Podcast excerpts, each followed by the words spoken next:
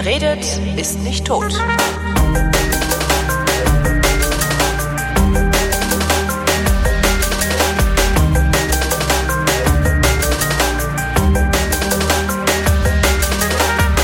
Andrea Diener schreibt gelegentlich für das Reiseblatt der Frankfurter Allgemeinen Zeitung und ist so freundlich, mir von ihren Reisen zu berichten. Hallo Andrea. Hallo Holgi. Ähm, du warst in China. In China oder, Oder warst du in China? Also der Hesse sagt ja eher so China. China. Ja. Und dann irgendwo bei Aschaffenburg kippt es um und dann sagen die Leute plötzlich China. Ich habe Hm. das auch nie verstanden. Aber ähm, ich sag eigentlich China Chi- oder China. Und ähm, naja, also da. Also genau genommen war ich ja in Henan. Ich wollte gerade sagen, China ist so groß, da fährt man nicht mal einfach hin, ne? Nee, also ich arbeite ja immer noch daran, die Ecken äh, dieses Landes, dieser Volksrepublik zu erkunden. Also und die ich war echten ja, Ecken, du meinst jetzt so, also die physikalischen Ecken, also rechts Die unten, physikalisch. links oben. Ja, so ungefähr. Also ich war ja schon mal ganz unten und ganz oben und die Mitte hat mir bisher noch ziemlich gefehlt. Mhm. Ähm, und ich war in Henan und zwar mit so ein, so richtig mit der chinesischen, mit dem chinesischen Fremdenverkehrsamt und dem Fremdenverkehrsamt der Provinz Henan. Also das war so richtig offiziös und ich habe mehr über China gelernt als bei den beiden Reisen davor, muss ich gestehen, weil die beiden Reisen davor habe ich mit so einem Hotelunternehmen, mit einer Hotelkette gemacht und da bist du halt immer relativ gepampert und in diesen Luxushotels und so. Ja. Und die Leute sind alle irgendwie ziemlich international und diesmal waren da halt wirklich nur Chinesen. Und ähm, wir mussten permanent mit irgendwelchen Funktionären zum Mittagessen und zu Abendessen und dabei entsetzlich viel trinken. Und ähm, diese ganzen Riten kannte ich so nicht. Also dieses pure, unverfälschte China, das war mir irgendwie ähm, so nicht so klar. Ähm, Wie, wie lange warst du diesmal denn da? das war eine gute Woche. Mhm. Also so richtig so von Anfang Wochenende, die ganze Woche durch bis Ende Wochenende. Und länger hätte es auch nicht sein dürfen, weil mir war dann am Ende wirklich, ich hatte, ich hatte erst Durchfall, dann Verstopfung und ähm, ich, ich konnte wirklich, ich war körperlich echt am Ende, ja, weil so ein, so ein Chinese lässt einem einfach keine Freizeit, weil das macht man nicht. Wie? Man, ja, also in China ähm, ist sowas wie Individualtourismus vollkommen unbekannt und auch nicht erstrebt, weil ähm, Das heißt, man das Klischee, also der Klischee-Chines, den wir hier immer sehen, wie er durch die Stadt rennt und in riesigen Gruppen und knips, knips, knips macht und dann abhaut, der ist echt. der ist echt. Ah. Das ist so, das ist wirklich so. Also ich habe mich dann auch bei meinem Guide erkundigt, ob es einen Fachterminus dafür gibt. Und ja, es gibt tatsächlich einen Fachterminus dafür. Ähm, der Chinese nennt das Ganze Yu Hui. Äh, Yu Hui heißt so viel wie Gruppengefühl. Und ähm, das äh, in diesem Gruppengefühl laufen die Leute durch die Gegend und ähm, erleben auch alles in der Gruppe und sind auch immer wahnsinnig gerne zusammen. Und sowas wie ein Gruppenkoller, den wir irgendwie nach drei Tagen hatten als gute Europäer, äh, sowas kennt der Chinese irgendwie nicht. Ähm, das ist sehr, sehr seltsam. Also ich habe dann, mein, mein, wir waren danach noch ein paar Tage in Peking und der Guide hat uns dann, ähm, hat mich dann so ein bisschen ausgefragt, wie ich eigentlich Privaturlaub mache. Und dann habe ich ihm so gesagt, na ja, also meistens mache ich nicht keinen Urlaub, sondern ich besuche halt Freunde und dann laufe ich immer ganz gerne irgendwie einfach in der Stadt rum, ja, so alleine. Ich so, mhm, alleine. Ich bin dann schon auch gerne mal alleine. Ja, fühlt man sich denn da nicht einsam? Ah. Ich so, nee, ich fühle mich voll nicht einsam. Ich finde das total gut, wenn da mal keine Leute sind, ja, so zur Abwechslung mal. Ähm, das ist, irgendwie guckte er mich dann sehr irritiert an. Und das ist wirklich in China, es ist kein Konzept. Das äh, will man nicht, das tut man nicht, man ist einfach nicht gerne alleine. Und das seltsam ist, man merkt das auch, weil die Leute sich immer zu so wimmelnden Haufen zusammenschließen. Ähm, das klingt jetzt irgendwie total despektierlich, aber wer sich das einmal in China angeschaut hat, der wird es sofort bemerken. Ähm, da läuft einfach keiner einzeln durch die Gegend oder da sitzt keiner einzeln im Lokal oder im Café und findet es toll. Das machen die Leute einfach nicht. Sie bewegen sich in großen Gruppen vorwärts. Punkt. Wollen die denn nie mal ihre Ruhe haben? Also haben die, die müssen doch auch mal gestresst sein oder irgendwie sowas. Es ist mir ehrlich gesagt ein Rätsel, aber nein. Ähm, Verrückt. ver- total verrückt. Also wir sind ja auch in diesem Hochgeschwindigkeitszug gefahren, den es ja neuerdings in China gibt.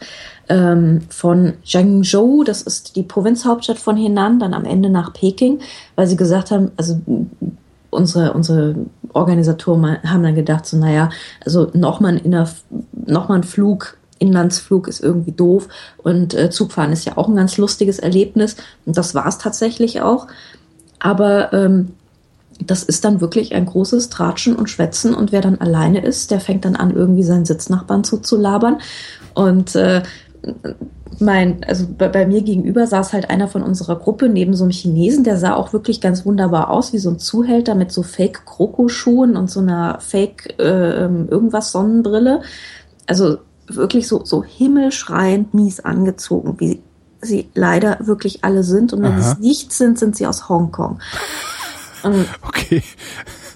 Es, es, ist wirklich, es ist leider so. Und äh, der fing dann wirklich an, äh, diesen Menschen. Aber für, für die ist das, für die ist das also weil sie alle so rumlaufen, für die ist das normal, ne? Das entspricht einfach ja, nur nicht unserem ja, europäischen Geschmack. Das entspricht einfach nicht mhm. unserem Geschmack, aber es ist vollkommen normal. Also Plastikfake, Kroko, Slipper sind was total Normales. Mhm.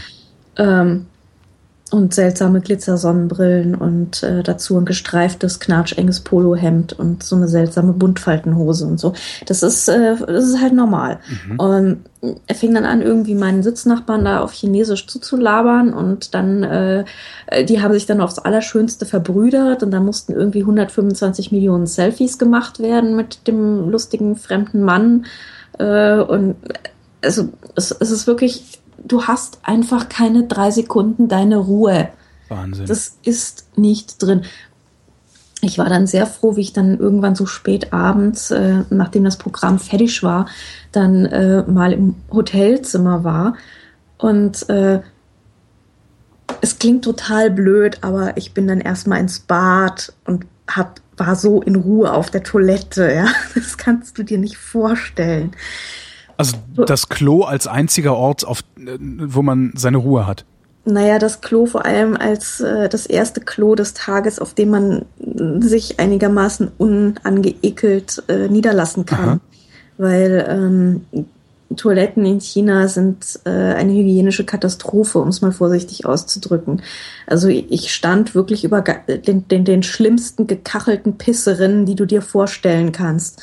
Ähm, äh, also das Beste war, wir waren in einem, äh, in, ja, das war eine Sehenswürdigkeit, das sind Höhlenwohnungen, die sind mhm. wunderschön, die sind angemeldet für Weltkulturerbe und es ist wirklich ganz toll und da haben die Leute bis vor irgendwie 30 Jahren noch gewohnt, so halb unterirdisch und es ist jetzt mittlerweile riesig aufgemotzt zu, einem groß, zu einer großen Sehenswürdigkeit mit einem Mörderparkplatz mit 150 Lampions und Fähnchen davor und einem riesen Eingang und einem Giftshop und einem Café dabei und allem, ne? Mhm. So, und dann kommst du da auf die Toilette und denkst dir so, das ist ja alles total neu gemacht, die haben hier wahrscheinlich einen Wahnsinns-Sanitärtrakt.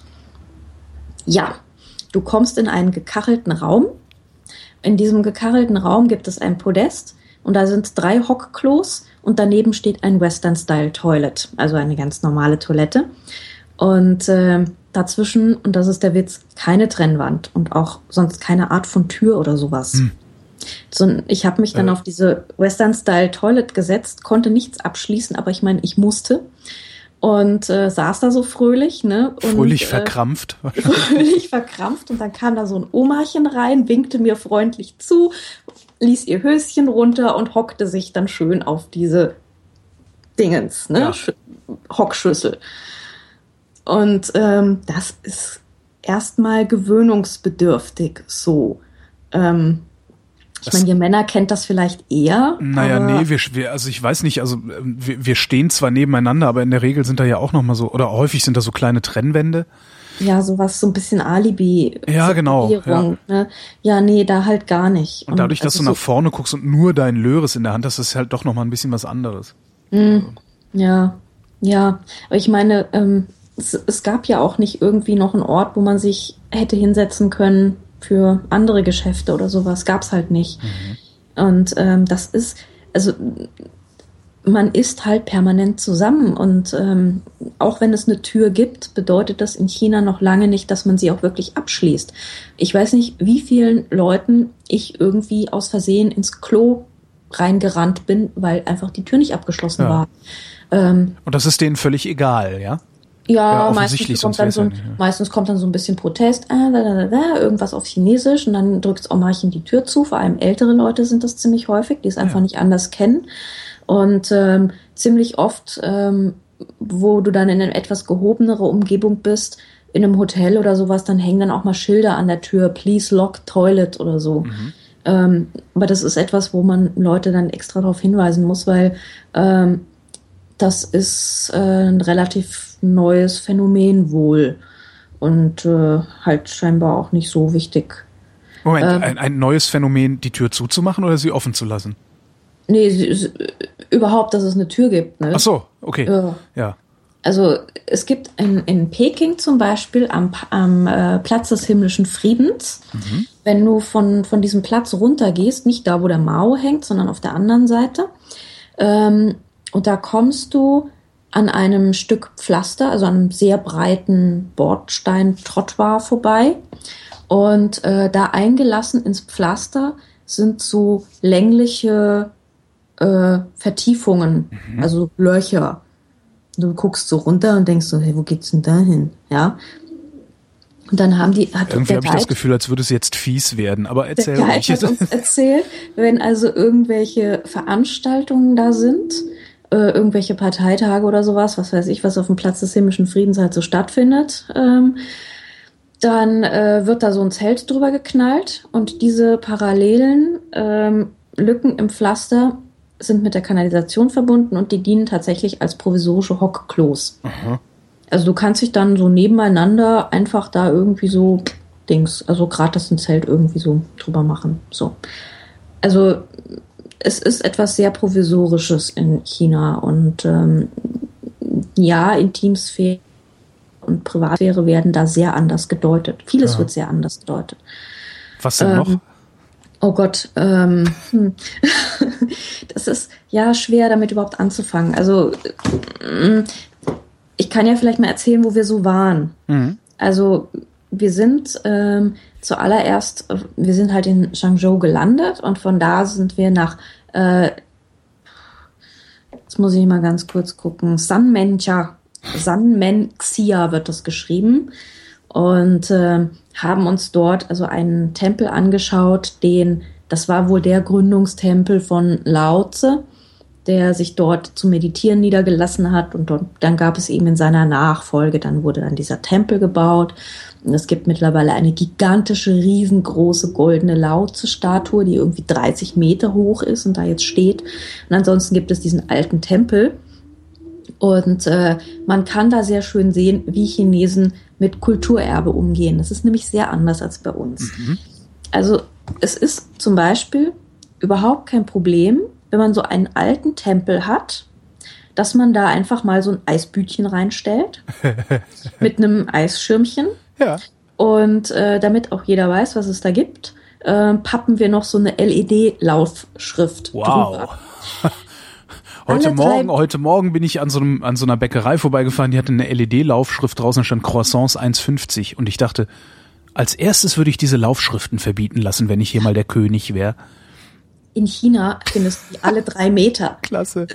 LED-Laufschriften ist der absolute Hit in China. Ja, du kannst in ein Fünf-Sterne-Hotel fahren, ja, wo alles peakfein ist und äh, riesige goldene äh, Halbreliefs mit Reisbauern überm Eingang und irgendwelche super kitschigen Schwanenstatuen aus Marmor vor der Mörderbar mit den fetten Plüschsesseln. Was läuft über der Rezeption? Eine LED-Laufschrift. LED Also- ist zu billig geworden, ja. Ja, also es wird aber komischerweise in China nicht als billig empfunden. Ich gucke da hin und denke mir so, Ugh, ja, das sieht billig aus, aber es wird dort nicht als billig empfunden, sondern es ist einfach überall. Und es ist eben Man auch- müsste, man müsste mal So. Chinesen, die hier unterwegs sind in Deutschland, ansprechen und fragen, okay, erzähl mir doch mal, was findet ihr geschmacklos hier? das, das- würde mich auch interessieren. Das wäre wirklich mal spannend. Das wird, stimmt. Stimmt, das würde mich echt auch interessieren.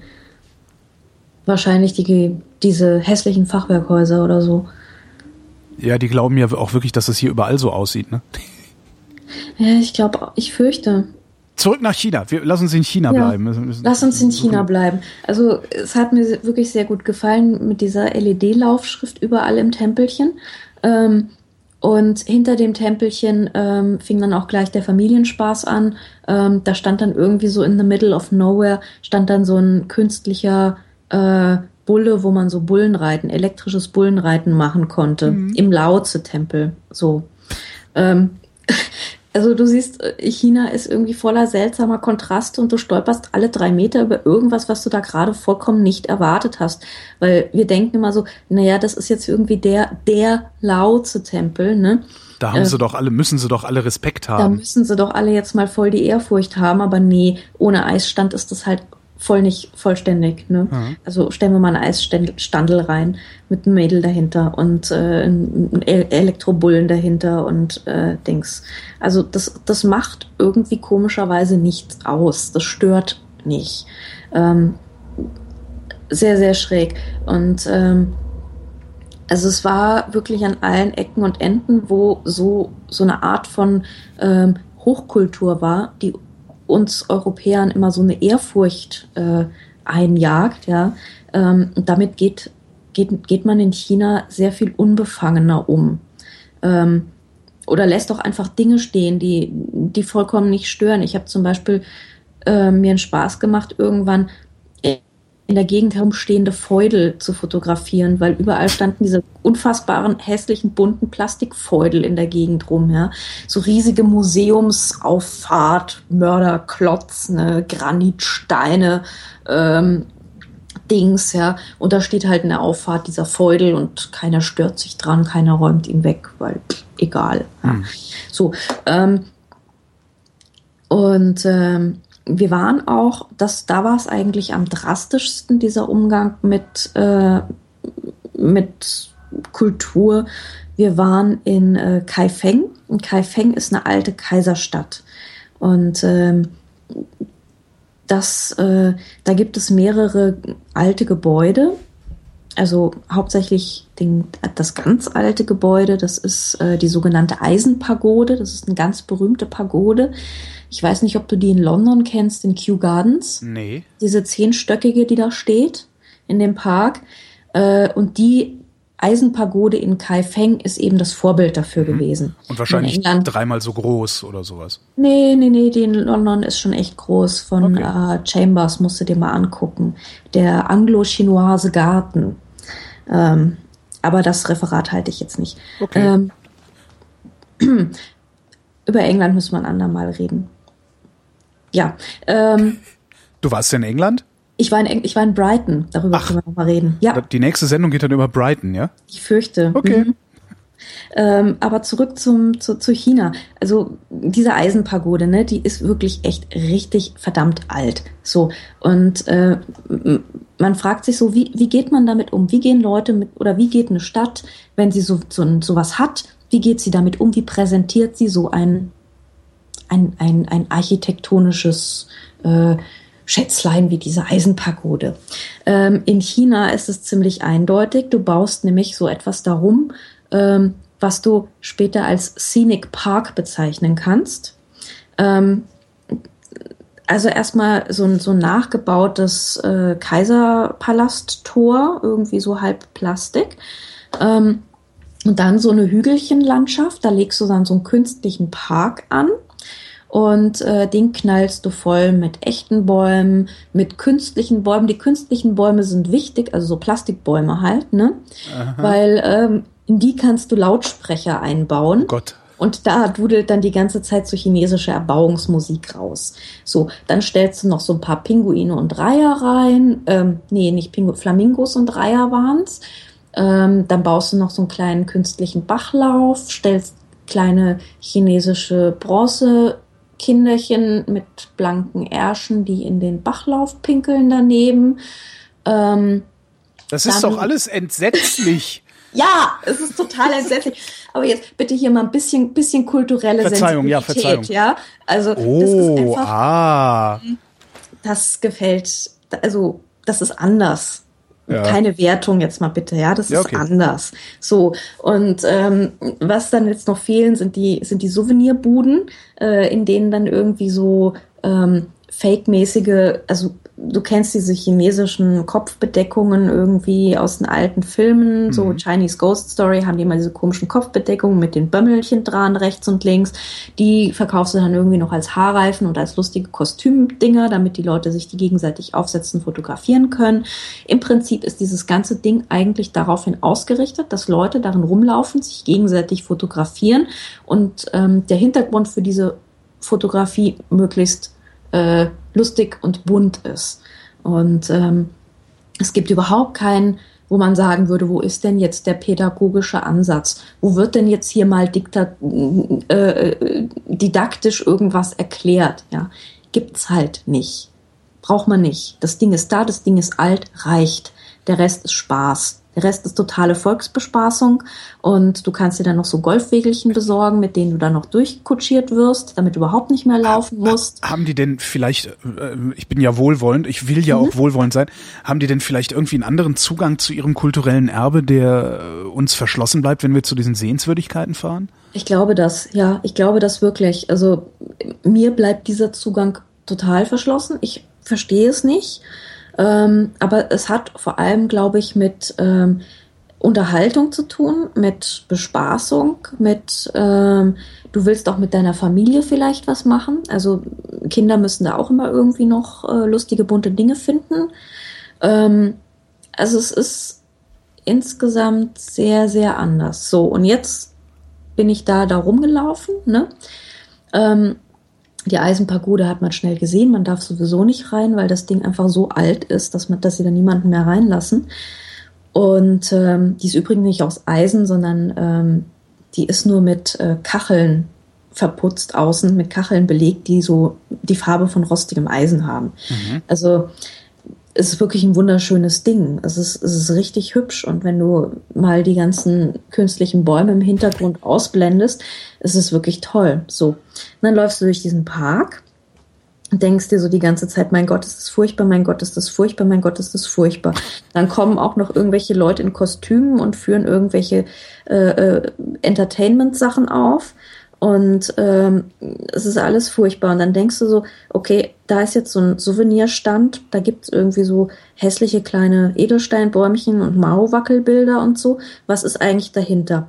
Und dann biegst du ab durch so ein äh, Tor und dann stehst du plötzlich im schönsten Bonsai-Garten, den du je gesehen hast.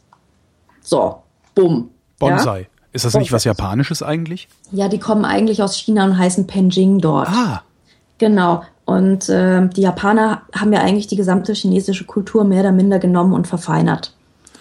Und ähm, deswegen sind die japanischen halt besonders berühmt, weil die halt besonders schön sind, die besonders schönen Bonsais. Und in China gibt's die aber auch und da heißen die eben Penjing und die sind dann nicht ganz so fein. Ähm, die sind dann etwas, etwas bizarrer von der Formensprache her. Aber im Prinzip genau das gleiche Prinzip. Du hast eine Schale, du hast ein Bäumchen, der ist klein und sieht alt aus und ist auch alt. Und ähm, wunderschön präsentiert in einem kleinen Gärtchen, super idyllisch, total leer, keine Sau dort, äh, total gepflegte Bäumchen, wunderschön geputzte Schalen, alles schön mit, mit so Moosteppichen hingezupft, ja. Also da hat sich jemand eine unfassbare Mühe gegeben, die sind richtig top gepflegt gewesen. Und am Ende des Gärtchens ein kleiner Teich und äh, dann gab es da so eine, eine Pergola, und ein Bänkchen drunter und da saß so ein alter Mann mit langem weißen Rauschebart und spielte Querflöte. Ich dachte, boom, wo bin ich denn jetzt hier bitte gelandet? Ja, eben war da gerade noch so ganz schlimmes Disneyland und ich war in so einem Ironiemodus und jetzt kommt mir hier plötzlich diese ganze Kultur entgegen, ist überhaupt nicht ausgeschildert, keiner sagt mir, dass ich das so hier finde und hier ist diese es Kultur einfach ist nicht ausgeschildert. Jetzt ist die einfach hier so da, ja. Ähm, also du siehst, es ist, China ist, äh, also man, es bereitet einen auf nichts vor. Du fällst permanent irgendwo so rein und ähm, das ist auch nichts, wo dich irgendwie der, der Fremdenführer oder der Reiseführer oder irgendwas hinführt. Ähm, du kannst einfach nur hoffen, dass du unversehens um irgendeine Ecke biegst und dann bist du da und äh, es ist genauso wie im Bilderbuch, ja. Und äh, äh, also man, man ist eigentlich die halbe Zeit echt ratlos, ne? So. Das ist man ja, glaube ich, in China sowieso äh, Ja. ratlos die meiste Ja. Zeit, ne? Ja, total. Völlig. Also, ich finde es aber noch irgendwie leichter verstehbar als Japan, aber ähm, gut. Ähm, Weil es einfach wirklich, es ist, es ist echt halt so komplett anders. Naja, und der Rest dieser Kaiserstadt Kaifeng besteht dann ähm, aus einem, ähm, es gibt einen Tempel, einen großen Tempel, ähm, der ist mehr oder minder nachgebaut. Ähm, es gibt dann einen Palast und irgendwie ist dieses Zeug ja aus Holz. Ne? Das heißt, die Dinger brennen auch permanent nieder, werden von irgendwelchen Stürmen zerlegt und so, ja Und immer wieder neu aufgebaut. und immer wieder neu aufgebaut. Und ähm, das heißt, es gibt einfach auch nicht so das Konzept von dieses Ding steht jetzt hier seit 500 Jahren, sondern dieses Ding wurde zum letzten Mal aufgebaut, also in diesem Fall von Kai Feng 1994. Mhm. So, ähm, das heißt, die Sachen sind meistens nicht so rasend alt. Also die Kultur, die du findest, das ist meistens keine statische Kultur. Also bei der Eisenpagode ist es eine Ausnahme, ähm, sondern ganz oft sind das eher so Dinge wie, ähm, dass sich eben jemand um seine Bonsai-Bäumchen kümmert oder dass eben jemand noch Tai Chi macht wie vor 300 Jahren oder so. Es sind eigentlich mehr so die Handlungen und die Praxis, die in China die Kultur ausmacht Ja. und nicht so sehr die Dinge, die in der Gegend rumstehen. Also insofern ähm, ist es einfach, man muss das wirklich anders angehen und man muss es wirklich, man darf nicht erwarten, dass man jetzt in einem super authentischen Tempel immer steht permanent. Manchmal sind die Dinge einfach wieder aufgebaut, sondern du musst halt eher gucken, was macht der Mönch, weil das ist das Echte. Mhm. So. Und, ähm, und nachdem man sich dann diese Sachen in Kaifeng angeguckt hat, geht man noch ein paar Meter weiter, ebenfalls in Kaifeng. Und ähm, dort gibt es dann die allergrößte Sensation dieser Stadt, die uns angekündigt wurde. Und das ist der Millennium City Park. Äh, und dort wurde ein chinesisches Landschaftsgemälde als Erlebnispark nachgebaut. Und ähm, du läufst durch und du kommst dir eigentlich permanent vor wie auf so einer Art Mittelaltermarkt, nur auf Chinesisch. Also praktisch diese Bilder, diese, diese länglichen Bilder, die wir so äh, von an der Wand hängend kennen. Genau, diese Bildrollen, Ja, diese genau. klassischen. Und ähm, so ein Ding, also ein ganz berühmtes eben aus dieser Gegend wurde dort nachgebaut mit den, ähm, also da, da, da läufst du rum und da kommst du irgendwie an so ein Brückchen, das irgendwie so rundlich sich über so ein Wasserchen wölbt und an ein chinesisches Teehäuschen mit winzig kleinen Stühlchen, wo du dich draufsetzt, und dann kann, kommt die Schankmaid und bringt dir Tee und also es ist halt so, es ist halt so ein fürchterlicher Fake einfach. Aber Und es das ist vermutlich rammelvoll, oder? ähm, komischerweise war es gar nicht Ah. so voll, wie wir da waren. Aber normalerweise ist es natürlich rammelvoll. Und es gibt dann irgendwie, das Seltsame ist, ähm, du musst dort wieder hingucken. Du musst die Augen vor den schrecklichen Dingen verschließen, nämlich, dass es da irgendwie so ein Fastfood gibt mit Kai Feng Burger. Und ähm, dich daran erfreuen, dass es drei Buden weiter einen Menschen gibt, der für Spottpreise echte Hornkämme schnitzt. Ja, wo ich dann irgendwie einen erstanden habe für acht Euro, weil das war also vollkommen, also ich meine, hier zahlst du ja ein Heidengeld dafür. Und ähm, also man, man muss da wirklich mit einem sehr selektiven Blick die ganze Zeit durchgehen und sagen so, nein, ich ärgere mich jetzt nicht, ich finde es jetzt nicht scheiße, ich finde es jetzt einfach nur interessant. So. Mit wie vielen Leuten wart ihr da unterwegs? Oder anders gefragt, ging es allen anderen Reiseteilnehmern genauso wie dir? Ja, Aha. absolut, absolut. Also die, es fand, also es, es ging uns allen so, wir waren dann am Ende wirklich so eine Selbsthilfegruppe und ähm, in mehr oder minder, also in unterschiedlichen Graden. Ich habe das Ganze dann eher so ein bisschen mit zunehmendem Sarkasmus hingenommen Mhm. ähm, und habe beschlossen, also bei den Trinkspielchen mitzumachen und diesen Chinesen zu zeigen, was in eine deutsche Frau reinpasst, was grandios gut ging. Trinkspielchen? Ja, das muss ich auch noch erzählen. Okay, das, das war das mit den Funktionären eingangs, oder? ja, das war das mit den Funktionären. Ähm, also ja, also da gab es dann natürlich auch welche, die gesagt haben, so ich mache hier überhaupt nicht mehr mit, ich will das alles gar nicht mehr und mir ist das hier zu viel. Wer die Reisenden? Die Reisenden, ja. Und wir saßen, ich meine, du sitzt halt einfach die halbe Zeit im, im Bus und du fährst halt unfassbar viel, weil dieses Land ist, also alleine diese eine Provinz Henan, die jetzt Mhm. ich, also das ist, das ist einfach riesig. Fährst halt permanent immer mal so drei Stunden dahin und vier Stunden dahin und bis zum Abendessen haben wir es nicht mehr so weit, da sind es nur noch anderthalb Stunden und so, ne? Also es sind da einfach riesige Strecken und das Komische an China ist, es ist, es ist riesengroß und du denkst dann immer so, es müsste unfassbar leer sein, aber es ist nirgendwo leer. Es ist einfach voll. Und ähm, dann äh, fährst du immer an diesen Städten vorbei.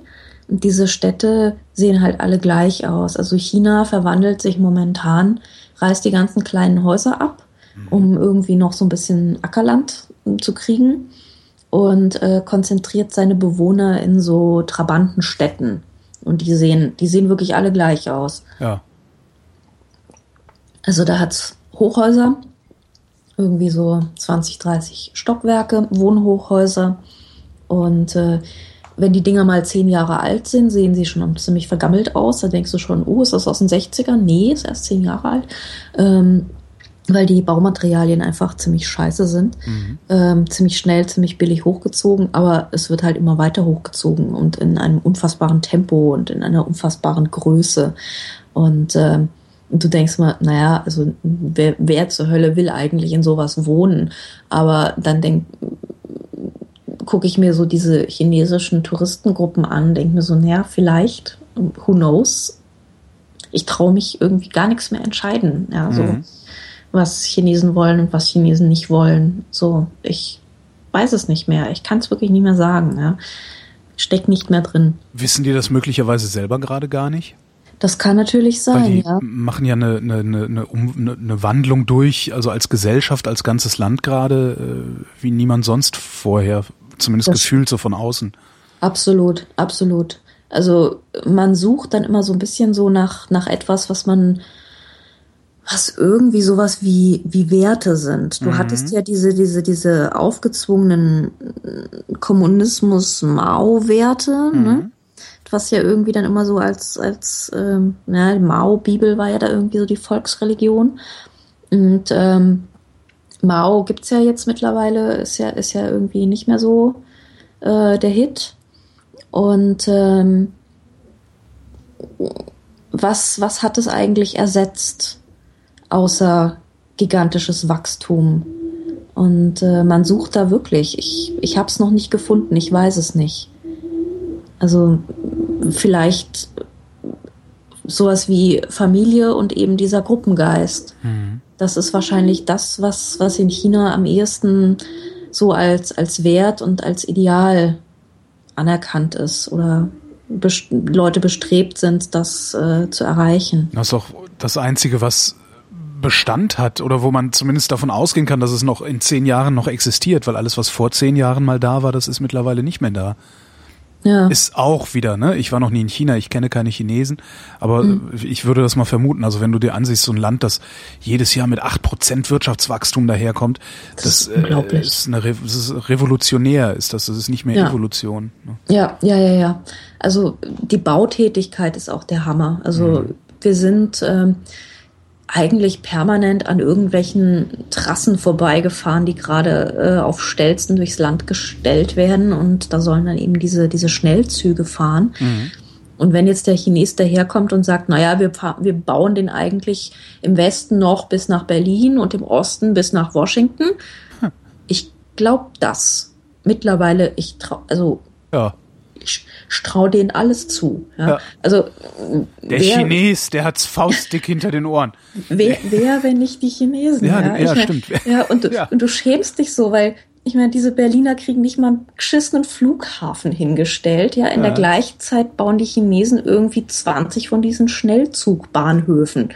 Und die sind auch groß. Hm. Also die sind genauso groß, würde ich mal sagen. Also die sind riesig. Ja, und ähm, ja, man kriegt da schon immer so ein bisschen so dieses, hui, alles so groß hier. Ich Ja. bin so klein. Hm. Also vielleicht kein Wunder, dass man da so ein bisschen Schutz und Rückhalt in seiner Gruppe sucht. Wollte, wollte der, also die, die, das, das Tourismusbüro oder wer euch da eingeladen hat, wollten die, dass ihr euch eingeschüchtert fühlt? Nee, das, glaube ich nicht. Nee, nee, nee, nee das glaube ich nicht. Das nicht, dass ihr dann von der Größe Chinas kündet, wenn ihr wieder nach Hause kommt. Also nee, nee, ach nee. Also wir waren eigentlich, das war eine ziemliche laissez-faire-Stimmung und Haltung so. Ähm, also ich hatte in China noch nie das Gefühl, dass ich irgendwie Tourismus oder sonst wie mäßig gegängelt wurde. Überhaupt nicht. Hm. Also ich, ich hatte ja auch das erste Mal, bin ich mit einem Journalistenvisum dahin gefahren. Und ich hatte ja schon vorher zwei Tourismusvisen äh, Visa in meinem Pass kleben und ähm, jedes Mal denke ich, stellen sie komische Fragen, äh, kommt irgendwas vielleicht noch wegen meinem amerikanischen Journalismusvisum, Dingsbums irgendwie, dass jemand fragt, äh, und sie reisen hier wirklich nur als Journal Tourist ein und warum waren sie damals Tourist und sind jetzt nur und so, ne? Mhm. Nie. Never ever. Immer locker, immer entspannt.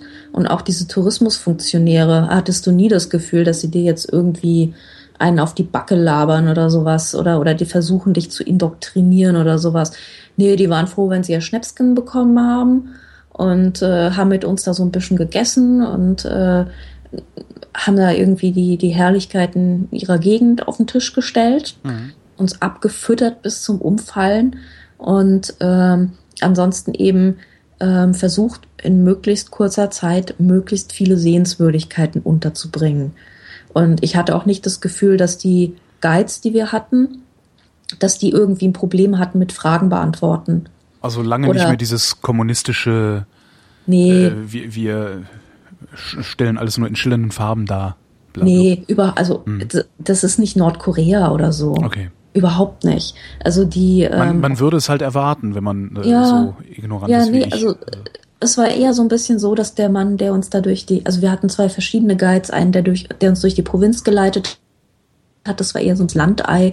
Und du hattest das Gefühl, der hat einfach noch nicht so viel mitgekriegt. Und in Peking hatten wir dann einen, der war ein bisschen, äh, ein bisschen schlitzohriger. Der hat, der, das war dann eben ein Stadtmensch, ja, das waren dann eher mal so die Unterschiede.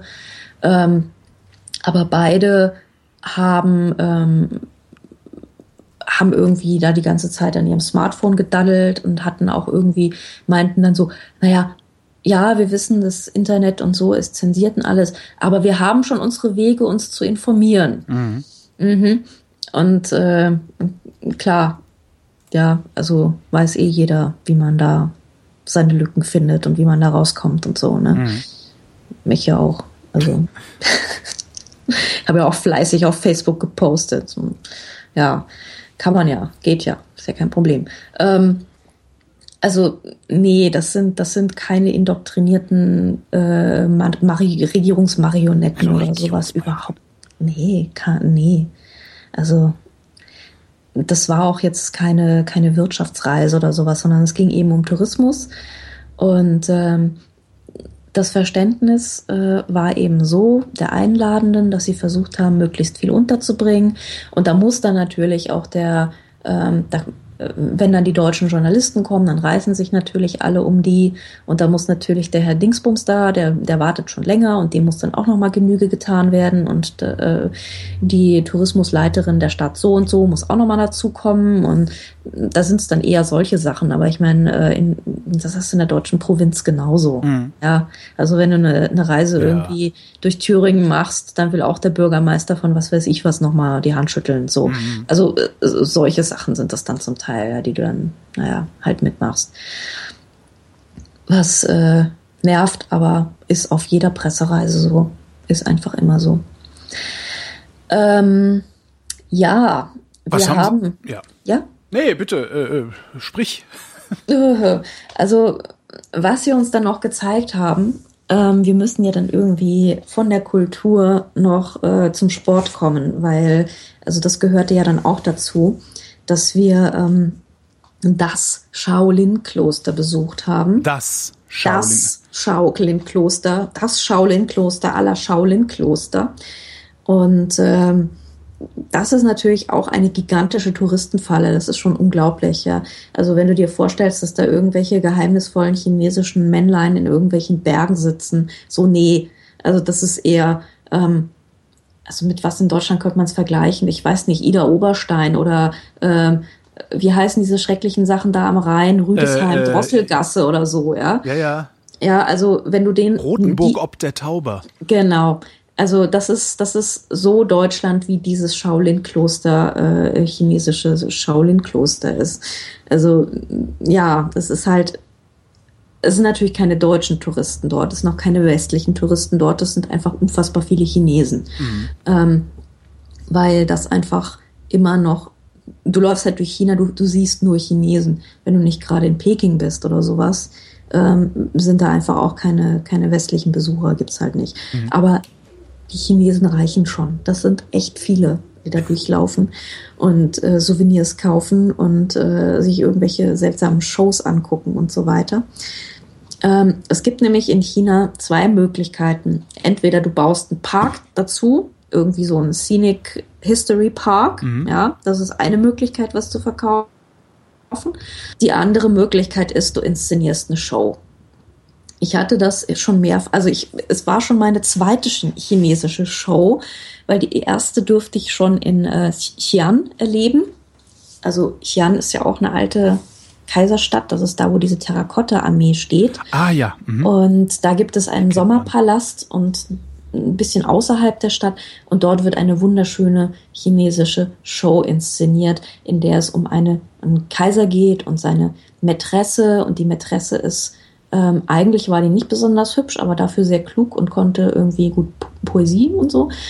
Aber in, natürlich in der Show war sie auch gleichzeitig auch noch wunderhübsch und jung und schlank. Und in der Nähe von diesem Shaolin-Kloster gibt es auch so ein Sommerpalästchen, so ein kleines Dingelchen und äh, mit einem schönen Berg dahinter, also ein wunderbares Panorama mit so einem chinesischen Karstberg, die sind ja immer so kuppelig und so. Und ähm, dann haben sie natürlich einen künstlichen See dazwischen geknallt, damit du be bessere Beleuchtungseffekte machen kannst. Und dann findet da eben auch so eine großartige chinesische Show statt mit einer Unschuld vom Lande, die immer mit irgendwelchen echten Ziegen über die Bühne zieht, die also ein halbes Dorf nachgebaut hat. Und da gibt es so eine Frauenkapelle, die immer auf irgendwelchen Instrumenten rumplöngelt und harft. Und ähm, im Vordergrund sitzen irgendwie komischerweise immer drei Mönche und meditieren vor sich hin. Und die machen eigentlich gar nichts die ganze Show über. Die werden nur in unterschiedlichen Farben angeleuchtet. Und ähm, dann gibt's im, neben dieser Schönheit vom Lande, gibt's dann auch noch andere Landmädchen. Und dann gibt's halt so die Jungs, das sind so die tapferen Kämpfer. Und die trainieren immer so ihr, ihr Kung Fu, ihr Shaolin Kung Fu. Und dann so eine Meister, die auch ganz pittoresk aussieht. Und es wird ganz viel gesungen und getanzt und so. Und äh, das ist in China echt populär, dass man tagsüber besichtigt man halt irgendwelche Sachen und abends guckt man sich dann noch so eine richtig schöne, kitschige Show an. Mhm. Das ist richtig toll. Das ist ganz super. Also es ist auch wirklich richtig populär. Und, Ja, du äh, klingst nicht so, als ja. wäre das wirklich toll. Äh, Du klingst nicht so, als wäre das für unser eins wirklich toll. Ich finde, man sollte es einmal mitgemacht haben, aber dann ist auch gut so. Mhm. Aber ich muss jetzt zugeben, ich bin auch nicht der allergrößte Musical-Fan. Okay. Ich kann Musicals eigentlich nur ironisch ertragen. Und, Ich kenne äh, das, ja. Ja, genau. Also so, so ging es mir da halt auch. Ne? Ähm, ja, das ist halt, ich kann mir vorstellen, Chinesen reagieren ähnlich, wenn du sie in so ein Sissy-Musical oder ich weiß nicht was schickst. Oder jodelnde Menschen oder so. Das ist wahrscheinlich ähnlich. Aber ja, das war schon gewöhnungsbedürftig. Und das ist natürlich alles synchronisiert. Also sie singen da ja nicht wirklich auf der Bühne oder so, sondern das ist alles Synchro und Dings. Und ähm, da trainieren eben auch bis heute, das ist eigentlich ganz interessant, dieses Kloster ist gleichzeitig ein Internat und da trainieren eben auch so kleine äh, äh, Shaolin-Kämpferchen. So, die sind dann so zwischen neun und 18 Jahren alt oder so, machen da auch Abi und, oder, oder ihren Schulabschluss, was auch immer sie da machen. Und ähm, nebenbei ähm, trainieren sie eben den ganzen Tag. Und äh, die können dann eben auch auftreten. Ähm, die, die machen, das sind diese Leute, die bei diesen Shaolin-Kung-Fu-Shows in ihrer Stadt, ähm, wenn, wenn da wieder mal plakatiert wird, ich weiß nicht, ob du es jemals gesehen hast, aber die ziehen halt Ja. irgendwie durch die halbe Welt und machen halt so Shows und sowas. Und ähm, das wirst, das kannst du machen oder du wirst halt irgendwie Kung-Fu-Lehrer oder so oder Sportlehrer oder was weiß ich. Also das ist halt so diese, diese Sportausbildung. Und die gibt's eben mit Kung Fu, die gibt's aber zum Beispiel auch mit Tai Chi. Aber das ist wieder woanders. Ähm, aber dieses Kung Fu-Dorf, das war schon echt interessant. Also da gibt's auch nix außer irgendwie ähm, x Kung-Fu-Schulen, eine nach der nächsten. Also die Hauptschule ist halt natürlich die von dem Kloster, das ist natürlich die tolle Schule. Mhm. Aber da haben sich dann im Umkreis, in dem Dorf eben noch ganz viele andere etabliert.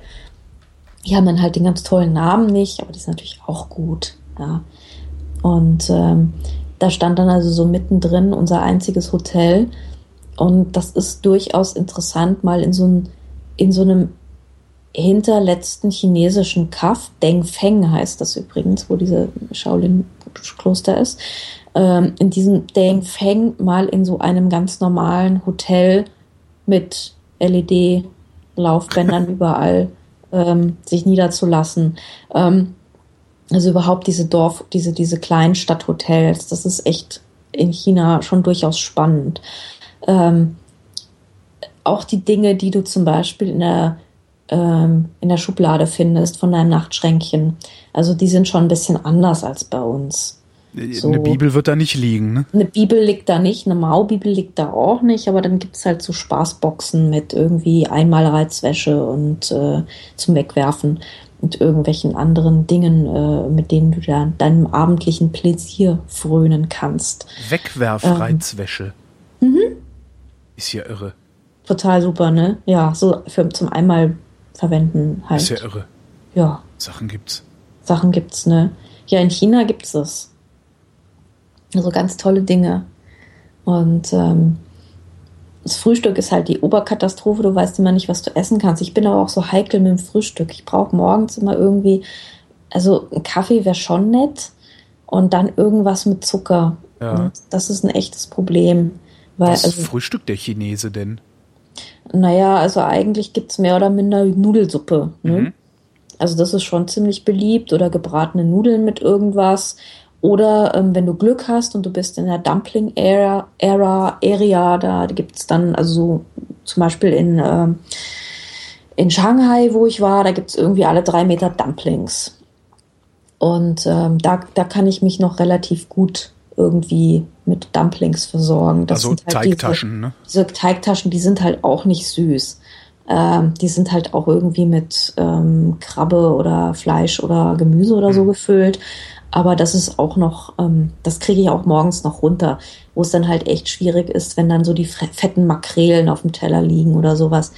Ähm, das ist halt morgens echt nicht meins. Das kriege ich nicht gegessen. Oder auch Dinge, die irgendwie mit Algen oder so. Das, äh, abends super, aber nicht morgens. So. Nee. So mit diesem Zahnpasta-Geschmack im Mund. Die fette Makrele. Das ist irgendwie zu hart. Ist, ist China, du weißt jetzt, das war jetzt das dritte Mal, dass du in China warst, ne? Äh, ich glaube, ja. Ist das, ist China überall gleich oder ist das, nee. ist das sehr unterschiedlich? Das ist eigentlich ziemlich unterschiedlich. Also nicht so also, wie Schleswig-Holstein und Bayern, was ja im Prinzip irgendwie gleich ist. Da sprechen sie halt ein bisschen anders, die Häuser sehen was anders aus, aber ja, das ist. Ähm, hast, du, äh, hast du immer das Gefühl, in einem und demselben Land zu sein? Ähm, es, Im Kern ja, aber es gibt dann so Randbereiche, die sind echt strange. Also in der inneren Mongolei bist du definitiv nicht mehr in China. Mhm. Ähm, und dann gibt es so Ecken wie ähm, Shanghai zum Beispiel. Das war halt so eine kolonisierte Stadt. Da waren ähm, Briten und Franzosen, die haben die Stadt sich geteilt. Und das ist dann auch so ein bisschen so China für Anfänger. Mhm ähm, da war es dann auch wieder, da, da hattest du das Gefühl, in einer leicht chinoisen, aber im Grunde doch irgendwie angenehm europäischen Stadt zu sein. Da war es wieder ein bisschen anders. Ähm, aber im Grunde, im Grunde ist es doch, ich, ich nehme natürlich als Europäer die Feinheiten auch nicht so wahr. Mhm. Ne?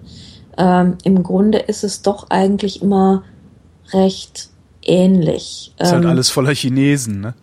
Ja, naja, voller asiatisch aussehender Menschen erstmal, ja, okay. ne? So auf den ersten Blick. Aber weil das in Aber, China ist, würde ich halt behaupten, das sind alles Chinesen. Ich bin da ja sehr schlicht. Ja, klar.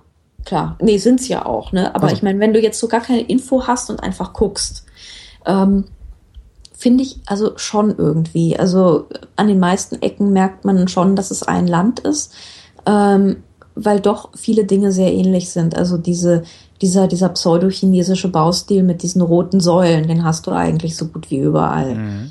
Ähm, oder das, das, das Gruppengewimmel hast du so gut wie überall. Es gibt dann immer unterschiedliche Einflüsse. Also in, in zum Beispiel in der, die Küche ist sehr unterschiedlich, mhm. weil China hat einfach sehr unterschiedliche Vegetationszonen. Die Landschaft ist sehr unterschiedlich, da wachsen unterschiedliche Sachen. Ja. Oder du hast unterschiedliche Einflüsse einfach. Ähm, also zum Beispiel in, äh, in Xi'an äh, das ist das gleichzeitig das Ende der Seidenstraße. Mhm. Das heißt, die ganzen Arabs, die da durchgezogen sind mit ihren Kamelen und haben Seide und so und dann geholt und gebracht und verkauft und gemacht, die haben halt in äh, Xi'an gibt es einen veritablen Souk, also eine Moschee mit so einem Souk außenrum, mit so einem arabischen Markt. Mhm. Und da gibt es durchaus ähm, auch in der Küche arabische Einflüsse. Also da merkt man es dann wieder am ehesten eigentlich in der Küche, beziehungsweise da steht halt etwas artfremd eine Moschee rum. Mhm. So. Ähm, aber ansonsten ist es doch durchaus spürbar China. Ja, also so im, im, im meisten, größten Kernbereich doch. Mhm. Wo ja. haben sie euch denn noch so hingeführt? Du warst ja immer eine Woche da. Ja, ha, wir waren noch. Hm, genau, also äh, Sportkomplex haben wir noch nicht komplett abgeschlossen, weil oh, wir waren nämlich ah. noch im, nach dem Kung Fu Dorf waren wir nämlich noch im Tai Chi Dorf und ähm, das war eben eine Familie, die dort äh, das Tai Chi angefangen hat und ähm, Leute, die, die, das war die Familie Chen und ähm, die Nachfahren lernen das auch immer noch und dort gibt es ganz viele Tai Chi Schulen und so und ähm, das ist schon, das fand ich wirklich spannend, weil wir waren in so einer ganz winzig kleinen Tai Chi-Schule, wo die Leute das im Hinterhof lernen. Und das war auch gleichzeitig wieder mit angeschlossener Schule. Und ähm, da gibt es ganz, ganz viele kleine Tai Chi-Schulen. Mhm. Und ähm, da kommen dann auch ab und zu mal westliche Menschen hin, um das dort zu lernen. Das ist auch gar kein Problem, das kann man machen. Und ähm, da hatte man plötzlich das Gefühl, dass da Leute standen, die da ihre Übungen gemacht haben mhm. und die waren echt für sich. Also Tai Chi ist eine der wenigen Möglichkeiten oder wenigen Gelegenheiten, wo man wirklich in sich selbst versunken ist, ganz alleine ist, mhm. sich mit nichts blöd umweltmäßig harmonisieren muss, sondern sich einfach mit sich selbst harmonisiert und ähm, sich wirklich nur auf sich selbst konzentriert. Und ähm, das fand ich schon bemerkenswert, weil ähm, anscheinend ist es so, dieser natürliche Zustand, dieses, dieses Wimmeln und immer sich auf andere einstellen. Und ähm, dann konzentriert man sich wirklich aufs Alleine sein und erhebt das zu so einer Kunstform, ja, ja und atmet da und tanzt und natürlich gehört auch Kampf dazu, auch, aber meistens wird es eben ähm, doch erstmal alleine gemacht und ähm, ja, da, da hatte ich wirklich, da haben, da standen Leute zwischen irgendwelchen Laken auf der Wäscheleine in diesem Hof und haben sich wirklich einfach Stunden nur auf sich selbst konzentriert. Mhm. Und das habe ich sonst eigentlich kaum gesehen in China. Machen die das denn nicht alle irgendwie? Also das, es gibt so legendäre Bilder irgendwie von, ja. von ne? in ja, jedem ja, Park steht der Chines rum und macht Tai Chi. Das stimmt. Und das machen das auch. Wirklich? So. Das stimmt. Das stimmt absolut. Und das machen, also du kannst in irgendeinen chinesischen Park gehen, irgendwo. Ja. Und ähm, besonders morgens und abends. Und da stehen vor allem die Rentner und machen Tai Chi. Aha. Und zwar in großen Gruppen. Also da ist es wieder so ein, so ein, so ein Rentner-Ding. Ähm, und das ist dann halt so das, das, das allgemeine Massen-Tai Chi, ja. Wo aber die Leute in diesem Tai Chi-Dorf sagen so, ja, das ist auch ganz schön und so weiter. Aber das ist halt so dieser Rentnersport. Und hier, das ist das Richtige. Also hier kann man auch ganz andere Formen von Tai Chi lernen, auch viel kriegerischere Formen von Tai. Chi. Und ähm, das ist, also da muss man doch noch schon noch mal ein bisschen gucken, ja. Also es ist schon ein Unterschied zwischen Sport, Synchronschwimmen und äh, Rentnerwassergymnastik so, ne? Und äh, man kann das immer zur Kunstform treiben. Und das richtige Tai Chi, wie es eben in diesem Dorf gelehrt wird, wo es erfunden wurde, wo es herkommt. Das ist halt wirklich eine ganze Philosophie und hat nichts mit irgendwie, wir bewegen uns ein bisschen synchron zu tun. Mhm. Also da steckt wirklich noch deutlich mehr dahinter. Auch so ein ganzes Set an Tugenden, die man dann verinnerlichen muss und so. Also es ist ähm, schon was deutlich anderes. Wir mussten uns dann auch natürlich auch mal dazustellen und so, weil das macht man ja auch. Man macht sich auch immer gerne zum Affen, um den Gastgeber ein bisschen zu unterhalten. Und haben das natürlich dann auch gemacht und haben unsere Bewegungen gemacht und durften dann auch mal atmen und so. Und ähm, das war komisch, weil es war natürlich auch so eine Gruppenaktion, aber uns ging es danach dann echt besser, muss ich sagen. Wenn du den ganzen Tag rumhetzt und dann stehst du da einfach mal und guckst den Typ an, tust nichts als atmen, das tat echt gut. Es war echt hilfreich. Ich ja. frage mich, wie, wie schaffen es die Leute, die da leben, also die, die, die, äh, die Leute aus dem Westen, die in China leben.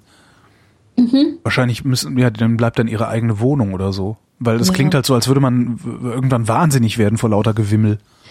Ja, ich glaube, man muss sich da irgendwie zurückziehen. Also in äh, ziemlich viele Expats gibt es in Shanghai und da ist es auch noch ein bisschen ähm, äh, westernized. Ja. Also da ist, äh, da gibt's normale Bars, wo du hingehen kannst oder so.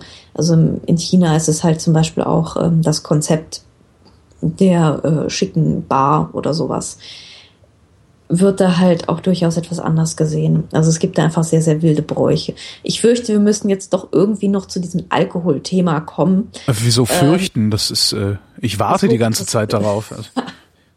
Also, ähm, in diesen Provinzhotels, ne, mhm. da kommen ja nur so Geschäftsleute normalerweise hin, da kommen ja keine Touristen hin.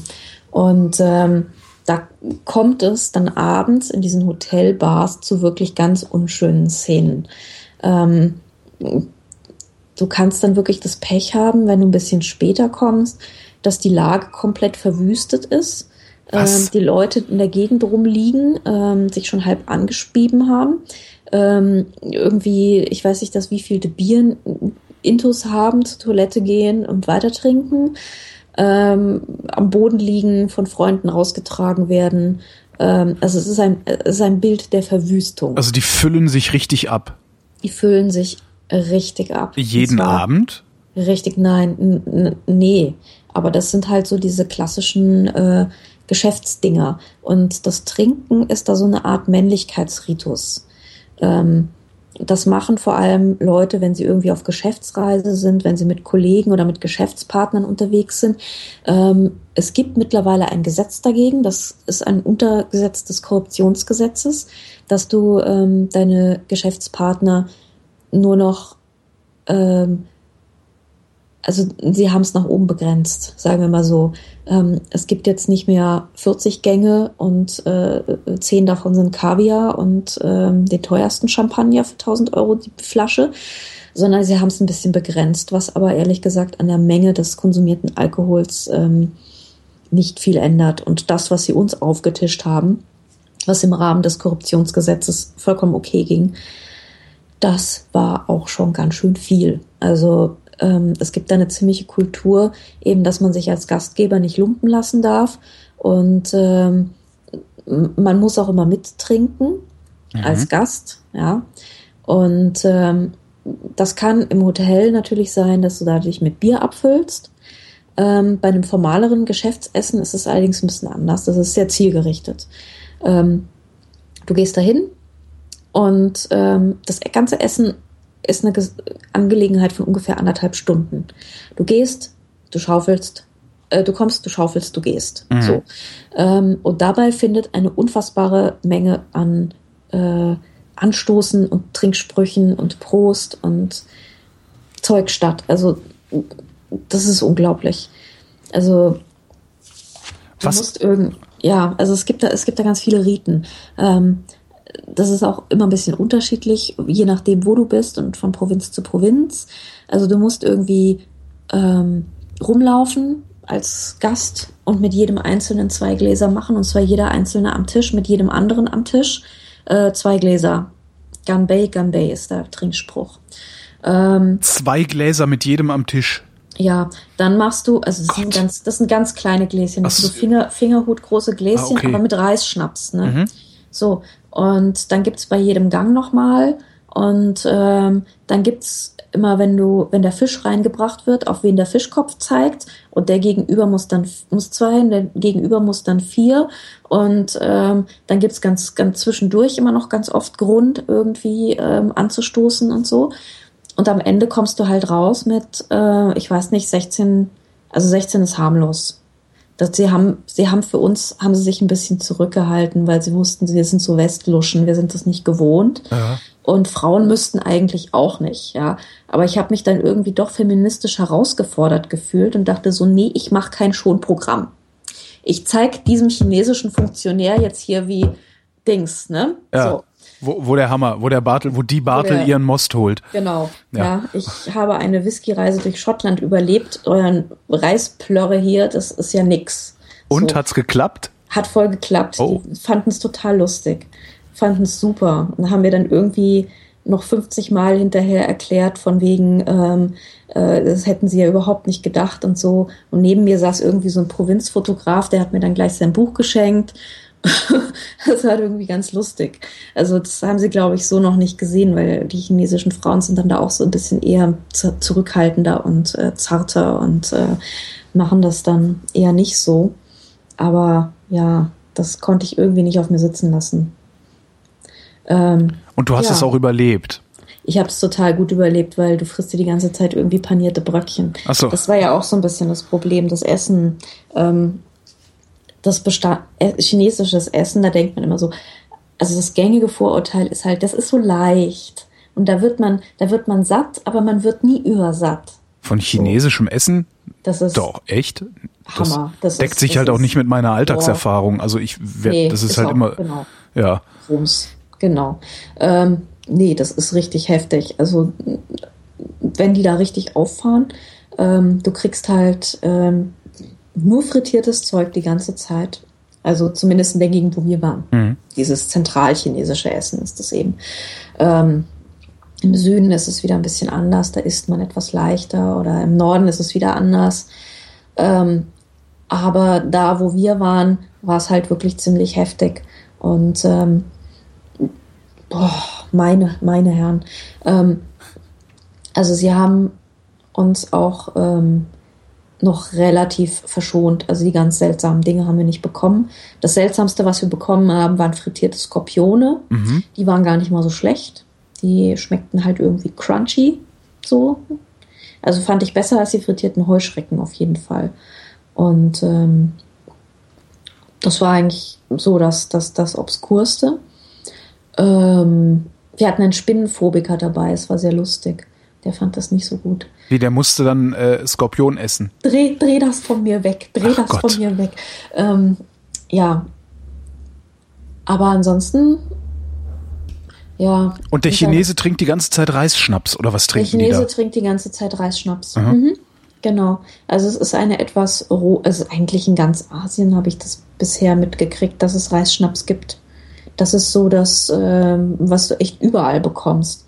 Das habe ich also im letzten laotischen Dorf am Mekong genauso gekriegt wie äh, in Peking. Also mhm. Reisschnaps ist halt irgendwie, äh, ja, darauf, darauf laufen die irgendwie alle in Asien. Ähm, den ich eigentlich auch gar nicht schlecht finde. Das ist eigentlich gar nicht, äh, schmeckt ja auch gar nicht übel. Ähm, nur ich könnte das echt nicht jeden Abend machen, ne? Ähm, also so einmal kann man das machen, da kann man mal dem Chinesen zeigen, wo irgendwie die Bartelin und so. Aber jeden Abend und jeden Mittag vor allem, ähm, wenn die dann permanent die Funktionäre da dieses Zeug auftischen, irgendwann denkst du echt nur noch so, geh weg und vor allem, ich will jetzt alleine essen. Und ich will jetzt eine Ruhe haben und ich will jetzt einfach irgendwie in Ruhe ablästern. Und ähm, ich will mich jetzt irgendwie in diesen Sitz fallen lassen und lasst mich in Ruhe, ja. Aber das geht halt nicht, sondern Essen ist halt eine total durchformalisierte Sache. Und es gibt eine bestimmte Anzahl an Gängen und das wird ist auch eine bestimmte Abfolge an Gängen, unterbrochen eben immer von Gambay, Gambay, Gambay. Und äh, nach anderthalb Stunden ist halt Schluss und dann stehen alle auf und dann ist vorbei. Und wenn es dann heißt, so, nee, ich möchte gerne meinen Kaffee austrinken oder so, den es sowieso meistens nicht gibt, also ich möchte gerne meinen Tee austrinken, dann hast du halt gelitten. Aha. Da stehen alle geschlossen auf und gehen raus. So. Also es ist anders. Es ist, ähm, ja, sehr anders. Ich weiß ja nicht. Nee, ne? Also man muss es wirklich wollen, man muss sich echt drauf einlassen und so. Aber ich meine, als normaler Tourist hast du ja auch diese Funktionärsdinner nicht. Da ist das nicht so schlimm. Das hast du halt wirklich nur, wenn du so halbgeschäftlich oder so dahin fährst. Mhm. Sonst ist es ja nicht so übel. Ah, ich kann dir noch was über die Natur erzählen. Ähm, die Natur. Die Natur. Ähm, wir waren ja auch in einem Naturpark. So, und ich meine. Das ist was anderes als die Parks, von denen du schon ja, erzählt hast. Warte ab. Okay. Ähm, du musst dir vorstellen, wir waren fünf Tage unterwegs, immer nur in irgendwelchen kleinen Bussen unterwegs, durch die Gegend geholpert, von Provinzhotel zu Provinzhotel, haben mit irgendwelchen Funktionären angestoßen und gefressen, dreimal am Tag frittierte Bröckchen, ähm, sind immer durch irgendwelche Touristen umwimmelnden ähm, Sehenswürdigkeiten, die natürlich die Hauptsehenswürdigkeit ist, mit irgendwie 50 Reisebussen davor auf dem Riesenparkplatz. Und dann hieß es, wir besichtigen jetzt eine Schlucht. Und wir alle so, ah, oh, Natur, Schlucht, toll, das ist super. Wir wollen jetzt unbedingt eine Schlucht sehen, ja, einfach grün, einfach Bäume, einfach mal so, einfach mal so ins Laub atmen, weißt du so, ne? Mhm. Ja, wie das der Deutsche halt will mit seiner ja. Waldeinsamkeit, ja. ne? So Romantik. Halt. Ja, und das halt mehr. Ich meine, das ist eine chinesische Schlucht, ist auch nicht so schlimm. Das kann man auch schon hinnehmen. So. Und dann fuhren wir zu diesem Naturpark. Ja, wir hielten auf einem Parkplatz. Ich würde sagen, er hatte die Größe von ungefähr drei Fußballfeldern. Ähm, schön geplättelt und dann erhob sich eine gigantische Steintreppe. Also da konntest du wirklich Parteitage drauf abhalten oder mittlere Militäraufmärsche. Ähm, und äh, diese Treppe ging dann hinan, ein Stückchen, den Hang hinauf, sehr, sehr breit, mehr breit als hoch. Und da war dann ein flaches Gebäude mit einer gigantischen Eingangshalle und davor natürlich ein LED-Bildschirm. Äh, war auch eine ähm, Eisbude da? Ja, später erst. Okay. Ähm, und dieser, dieser LED-Bildschirm flimmerte dann so die Schönheiten dieses Naturparks, untermalt von leiser Musik äh, über den Parkplatz und den ankommenden Besuchern entgegen. Überall Laufschriften, natürlich LED-Laufschriften ohne Ende. Und dann kommst du so in diese Halle und diese Halle sieht eigentlich aus wie, ich würde sagen, ich habe schon heimeligere Fährterminals gesehen mhm. als das. Ähm, überall Laufschrift und äh, chinesische Gruppen, die dann auch gerne so in Zweierreihen stehen was mir ehrlich gesagt auch vollkommen suspekt ist. Und meine Mitreisenden zischt mir dann zu, so, wenn ich mich in so eine Zweierreihe stellen muss, das mache ich doch nicht, ich bin doch nicht im Kindergarten. Guck mal, die machen das. Und ähm, wir gru gruppten uns also so lose irgendwie so da in dieser Vorhalle herum. Und ähm, das Schöne ist ja, chinesisge Guides, wenn die diese Gruppen führen, ähm, plärren in so ein ähm, in ein Lautsprecher-Ding sie rein und dann haben die alle am Gürtel, haben die so einen Lautsprecher hängen, der dann irgendwie total laut und verzerrt und einen richtig schrecklichen Plärchinesisch, also diese Gruppe anbrüllt die ganze Zeit, ja, dass du irgendwie denkst, du bist beim Militär und dann stehen die da alle in Zweierreihen, ja. Also meinem freiheitsliebenden deutschen romantischen westlichen Gemüt wurde irgendwie schon wieder total anders. Ähm, und dann wurden die alle in Busse verfrachtet und irgendwie durch die Gegend gefahren. Und ähm, wir gruppten uns also lose und taten irgendwie so, als hätten wir nichts miteinander zu tun, weil wir wollten gerne mal ein bisschen irgendwie, ähm, also wir waren sehr undiszipliniert, glaube ich. Mhm. Und ähm, zum Glück plärrte uns niemand mit irgendwelchen Hördingern an, aber in Bus mussten wir dann auch. Und dann äh, wirst du irgendwie aus dieser Fairterminal-Halle wirst du ähm, rausgekarrt äh, du kriegst erstmal auf so einem riesen Diorama gezeigt, was es alles gibt in diesem Naturpark. und äh, welche Punkte, also die Sehenswürdigkeiten, die Hauptsehenswürdigkeiten und die Nebensehenswürdigkeiten sind, weil das Wichtige für Chinesen ist immer, wenn sie was sehen, dann muss es auch sehr berühmt sein. Und sie sagen das dann auch immer, ähm, weil das wichtig ist. Da, diese Schlucht ist sehr berühmt. Und diese Schlucht ist total berühmt. Hast du dir mal den Spaß gemacht zu fragen, wofür? diese Schlucht ist ähm, irgendwie die Schwesterschlucht vom Grand Canyon. Und dieser Park, dieser Naturpark ist auch der Grand Canyon Geschwisterpark und die haben so eine Kooperation und Austausch und so weiter laufen. Mhm. Und die Schlucht ist irgendwie, glaube ich, auch genauso tief und irgendwie Dings. Also sowas ähnliches wie der Grand Canyon eben. Irgendwie der größte Canyon Asiens oder so. Ähm, mir sind diese Superlative ja auch echt ein bisschen suspekt. Ja. Aber du kriegst sie in China ja auch permanent erzählt. Also warum und das ist jetzt total berühmt. Und dann kriegst du irgendwie noch drei Nummern und ähm, dann laufen die Leute da, also werden mit dem Bus hingekarrt, werden irgendwie kurz rausgeworfen. Ähm, dann gibt es da mitten im, äh, mitten im Naturpark gibt es den nächsten Parkplatz, der ist dann aber ein bisschen kleiner. Mhm. Und da gibt es dann ein Raucherhäuschen äh, mit WLAN. Das fand ich total süß. Also du kannst dich dann in so eine Art Bushaltestellenhäuschen nochmal reinstellen, die letzte Zigarette durchziehen, weil der Chinese an sich qualmt wie ein Viech und äh, kannst noch mal so ein bisschen Smartphone Experience, also noch mal kurz irgendwie deinen Weibo abrufen. Mhm. Und ähm, dann begibst du dich also in der großen Mein was abrufen? Naja, das ist dieses chinesische Twitter-Dingsbums. So. Und ähm, dann begibst du dich in einer großen, großen Gruppe im Gänsemarsch, gut geführt und angeplärrt von deinem Guide äh, durch die Schönheit der Natur. Ähm, das ist ähm, kein sonderliches Naturerlebnis. Auch in der Natur ist es eher ein Gruppenerlebnis. Ähm, also es war wahnsinnig voll, aber für unten die, unser Guide, die war total süß. Also die war echt ziemlich nett und die konnte auch richtig gut ironisch und sarkastisch. Das war super. Also sie meinte dann so, heute ist überhaupt nichts los. Und wir so, was? Wie heute ist nichts los? Ja, normalerweise sind hier dreimal mehr Leute.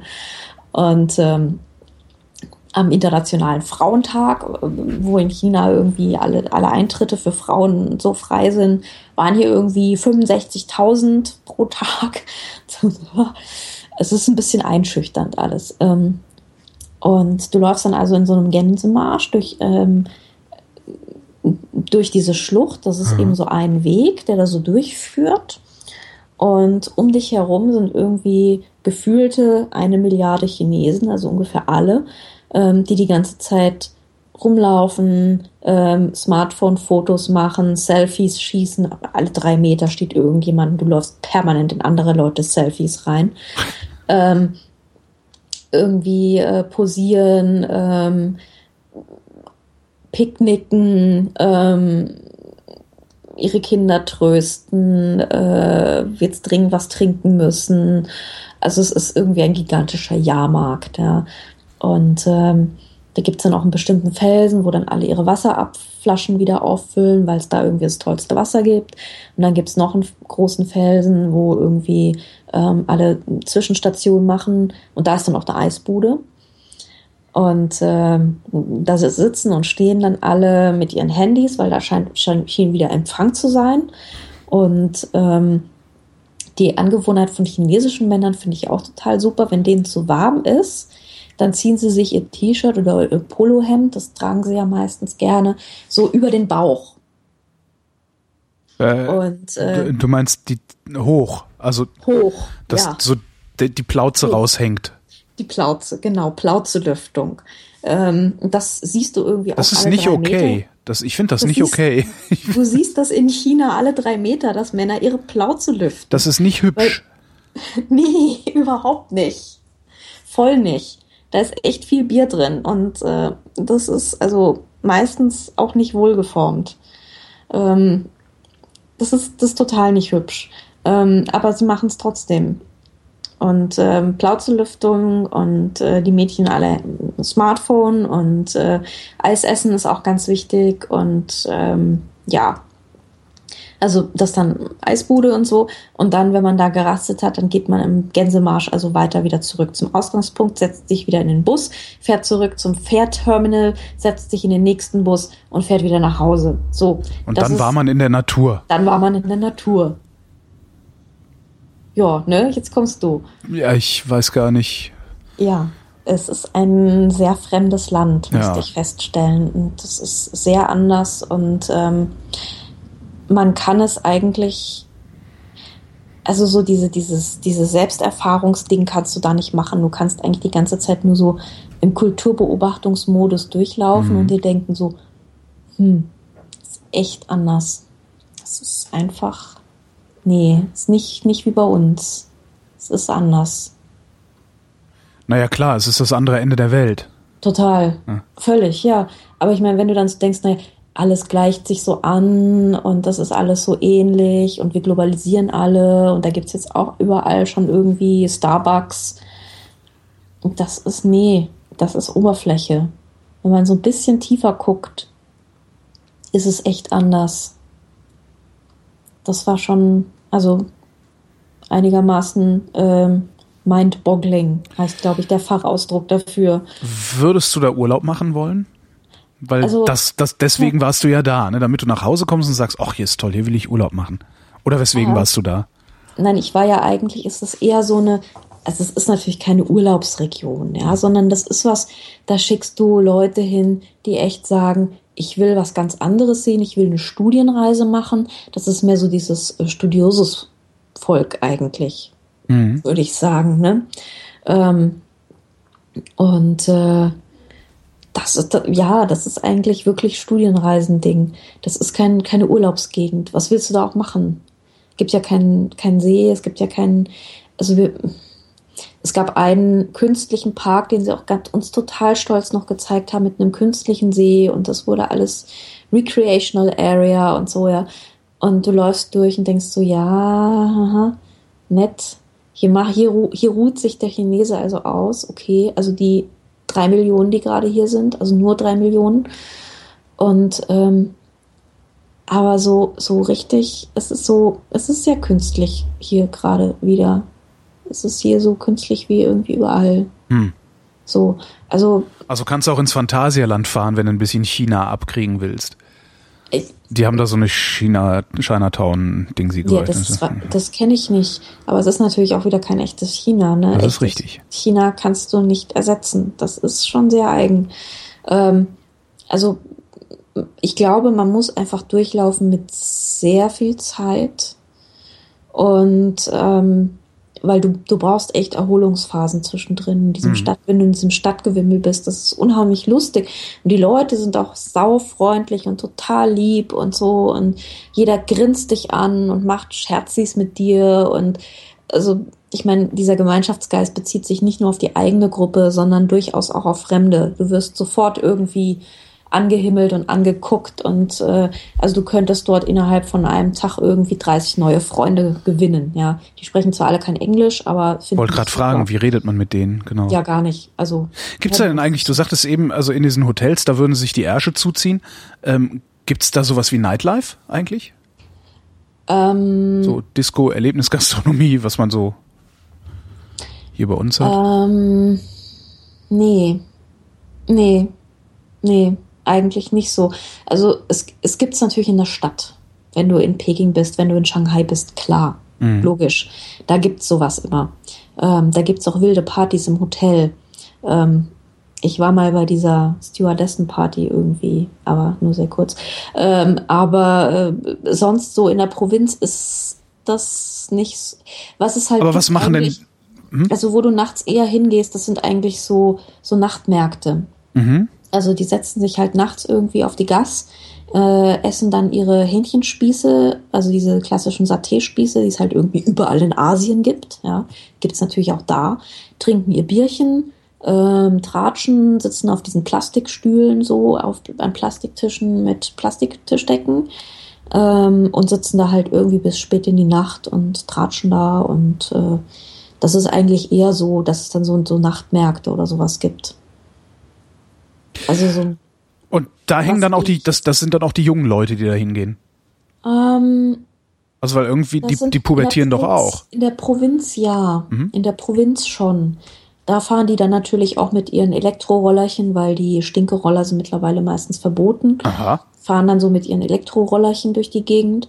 Ähm, das ist äh, aber so, das, ich meine, wenn du in so einer in so einer Provinzhauptstadt wie Changzhou bist oder sowas, ja, da hat's halt einfach keine richtigen Hip-Sachen. Was es dann eher noch gibt, sind die äh, so so K K-Bars, also so Karaoke-Bars. Mhm. Das machen viele junge Leute. Aber im Gegensatz zum Karaoke, was du hier so kennst, wo du dich, also wo du auch alleine oder zu zweit hingehen kannst oder sowas, ist es da normalerweise so, dass du dir ein extra Räumchen mietest mit einer Gruppe von Freunden. Mhm. Also das ist eher so ein, du blamierst dich nicht vor dem gesamten Lokal, sondern nur vor zehn Leuten oder so. Mhm. Also da mietest du dir ein Separé. Das ist zum Beispiel was, was total beliebt ist bei jungen Leuten. Die machen, gehen immer in diese K-Bars. Ja, so ist das. Aber wie gesagt, das ist Provinz. Ne? Provinz ist wieder total anders als. Äh, ja, ist bei uns ja auch. Obwohl, nee, wenn ja. du bei uns in der Provinz bist, dann fahren sie mit ja. Autos in die nächstgelegene. Äh, ja, die gehen zum Jungbauernball. Ja. Ja. Jungbauernball. Ja, fahr mal durch Bayern im Sommer. Alle drei Meter findest ein Schild Jungbauernball. Dingolfing oder so. Ich werde mal drauf achten. Mach das Einerseits. Mal. Andererseits. Pff, ne? Andererseits kann man auch mal nach China fahren. Das ist, aber ich würde sagen, also für jeden, der nach China fahren will, würde ich sagen, fangt mit Shanghai an. Das ist schon recht chinesisch, mhm. aber da kann man sich abends noch in eine normale Bar retten und kriegt noch was zu trinken, was nicht irgendwie Reisschnaps ist.